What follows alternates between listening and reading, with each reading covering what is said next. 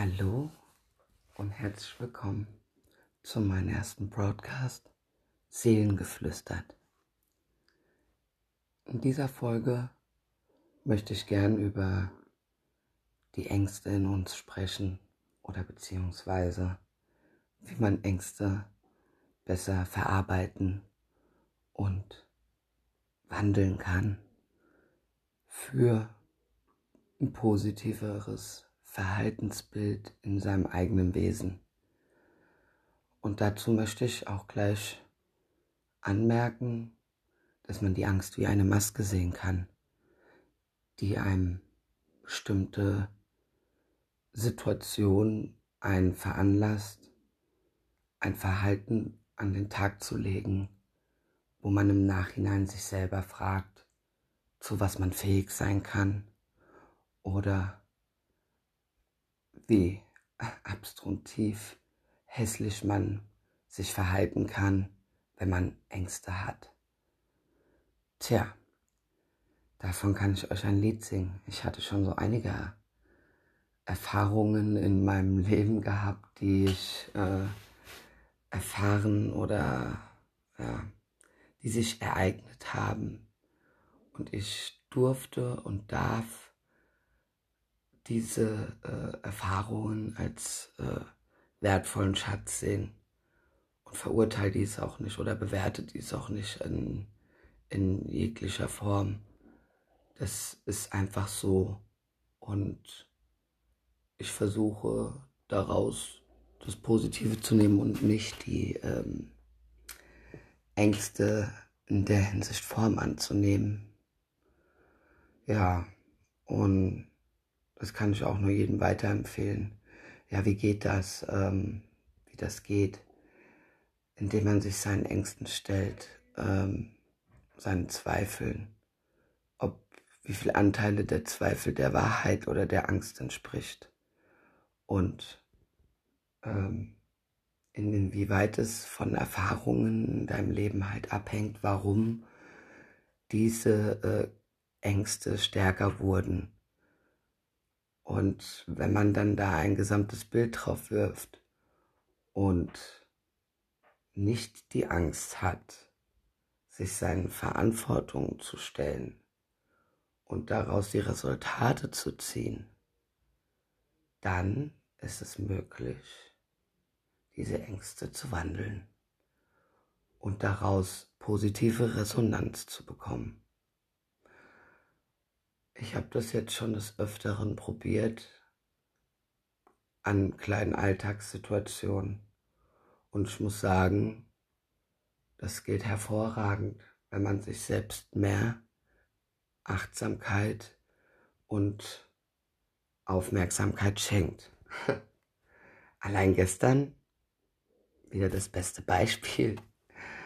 Ähm, ich war mit dem Fahrrad unterwegs und jeder kennt die Angst, Sachen zu verlieren. Und man schätzt es, äh, sei es materialistisch bezogen oder auf Personen bezogen, die man schätzt. Da hat man diese Ängste, es zu verlieren. Ja, ich bin so ein Dussel manchmal und so verpeilt, dass ich permanent irgendwie etwas verliere. äh, aber ich habe die Gunst gefunden, das Verlorene wiederzufinden und das bisher jedes Mal. Und gestern war wieder exakt das Beispiel. Ich war, wie gesagt, mit meinem Fahrrad unterwegs und ähm, auf dem Heimweg, äh, so zehn Minuten kurz vor Ankunft des Zuhauses, stellte ich auf einmal fest, dass mein Headset offen war und mein Handy nicht mehr da war beim ich hatte die Tasche zugemacht. Aber irgendwie muss die während der Fahrt durch die Huppel und durch das schnelle Fahren äh, aufgegangen sein und das Handy rausgefallen. Ich überlegte, hm, ich spürte auf einmal eine Angst in mir. Oh nein, mein Handy ist weg. Ich wollte diese Angst analysieren. Ich dachte mir, ich will den Zweifel, dass das Handy nicht mehr gefunden wird, keinen Raum geben. Ich beschäftige mich mit dem Wunsch, dass ich es gleich wiederfinde. Also mit dem Endresultat. Und ähm, ich muss sagen, es hat hervorragend geklappt, denn ich mache meine Broadcast-Folge heute Morgen über mein Telefon wieder. Also ich habe es wiedergefunden. Ich habe mein Handy über meinen Partner, sein Mobilfunkgerät geortet. und bin direkt zu dem Punkt gefahren, wo ich das Handy verloren habe, unmittelbar. Ähm, das hatte auch viel mit Glück zu tun, würde ich sagen. Ja, und Glück kann man äh, sagen, ob das Zufall ist oder nicht. Ich sage, Glück ist kein Zufall. Glück kann man sich erarbeiten, beziehungsweise ähm, das sind die Glaubenssätze, an denen wir festhalten und die Zweifel, die uns zurückwerfen. Und mein Glauben ist, dass Glück mir zusteht. Und in diesem Fall stand es mir auch zu. Als wir dort an dem Punkt ankamen, wo das Handy von Google Maps geortet wurde, sagte ich nur laut, na, hier muss ja wohl irgendwo das Telefon sein, das ich verloren habe. Mein Unterbewusstsein, später als ich die Situation analysierte, sagte mir in dem Moment genau, dieser Mann, der da stand, der weiß, wo mein Telefon ist, denn es lag nirgends. Und der Mann fing an zu lächeln und sagte, ja, wir haben hier ein Handy gefunden. Mein Kumpel sitzt im Auto mit dem und versucht, äh, die E-Mail-Adresse da oben abzuschreiben und eine E-Mail an diese zu schicken. Danach hätten wir es an das Polizeipräsidium hier abgegeben in der Nähe. Aber dann hat sich das ja wohl erledigt, denn ihr habt euch ja selbst gefunden. Und ich sagte, ja. Und wie diese Geschichte euch sagen soll, ist, dass ich der Angst des Verlustes keinen Raum gegeben habe. Ich habe sie gewandelt. Und das können wir mit allem tun in unserem Leben. Und die soll dich einfach dazu einladen, dass es gewisse Zweifel natürlich ähm, jetzt mit Vergleich vom wegen, du kannst fliegen und vom Hochhaus springen, ja, das ist ein wahrer Zweifel, damit du den Unterschied zwischen wahr und falsch verstehst, ja. Es gibt Zweifel in unserem Leben, ja, die sind berechtigt und die sind auch wahr und die sollte man auch nicht abstreiten. Aber es gibt Zweifel in unserem Leben, die sind eben nicht wahr. Die sind aus Ereignissen und Erfahrungen in unserem Leben geformt worden und auf unsere bestimmte Person, die das halt erlebt hat, abgestimmt, sage ich mal. Und gespeichert in unseren Emotionsschatz. Und das führt dazu, dass wir unbewusst dann in Situationen das Negative da in dem Moment mehr Werte oder mehr ähm, Gewicht geben, weshalb das dann auch in diese Richtung meistens tendiert und äh, verläuft. Ich hoffe, ihr könnt folgen und dies verstehen. Und hiermit lade ich euch ein, eure Ängste zu verstehen und eventuell manche zu wandeln und zu motivierenden und positiven Resultaten führen zu lassen. In diesem Sinne wünsche ich euch ein schönes Wochenende, genießt das Wetter und seid bereit. Es wird spannend. Ich werde wieder von mir hören lassen.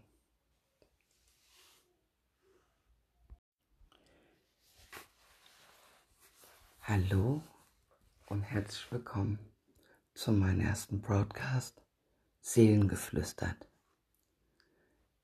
In dieser Folge möchte ich gern über die Ängste in uns sprechen oder beziehungsweise wie man Ängste besser verarbeiten und wandeln kann für ein positiveres Verhaltensbild in seinem eigenen Wesen.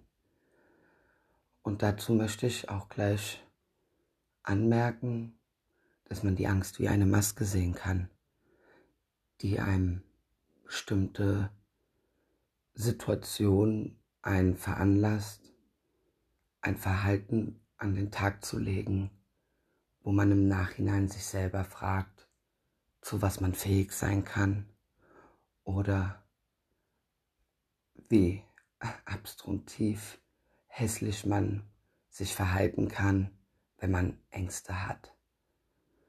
Tja, Davon kann ich euch ein Lied singen. Ich hatte schon so einige Erfahrungen in meinem Leben gehabt, die ich äh, erfahren oder ja, die sich ereignet haben Und ich durfte und darf diese äh, Erfahrungen als äh, wertvollen Schatz sehen und verurteile dies auch nicht oder bewerte dies auch nicht in, in jeglicher Form. Das ist einfach so und ich versuche daraus das Positive zu nehmen und nicht die ähm, Ängste in der Hinsicht Form anzunehmen. Ja, und das kann ich auch nur jedem weiterempfehlen.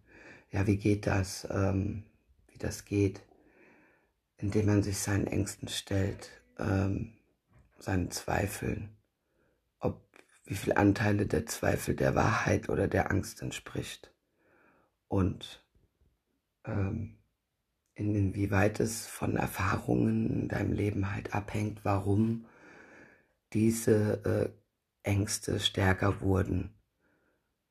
Und wenn man dann da ein gesamtes Bild drauf wirft und nicht die Angst hat, sich seinen Verantwortungen zu stellen und daraus die Resultate zu ziehen, dann ist es möglich, diese Ängste zu wandeln und daraus positive Resonanz zu bekommen.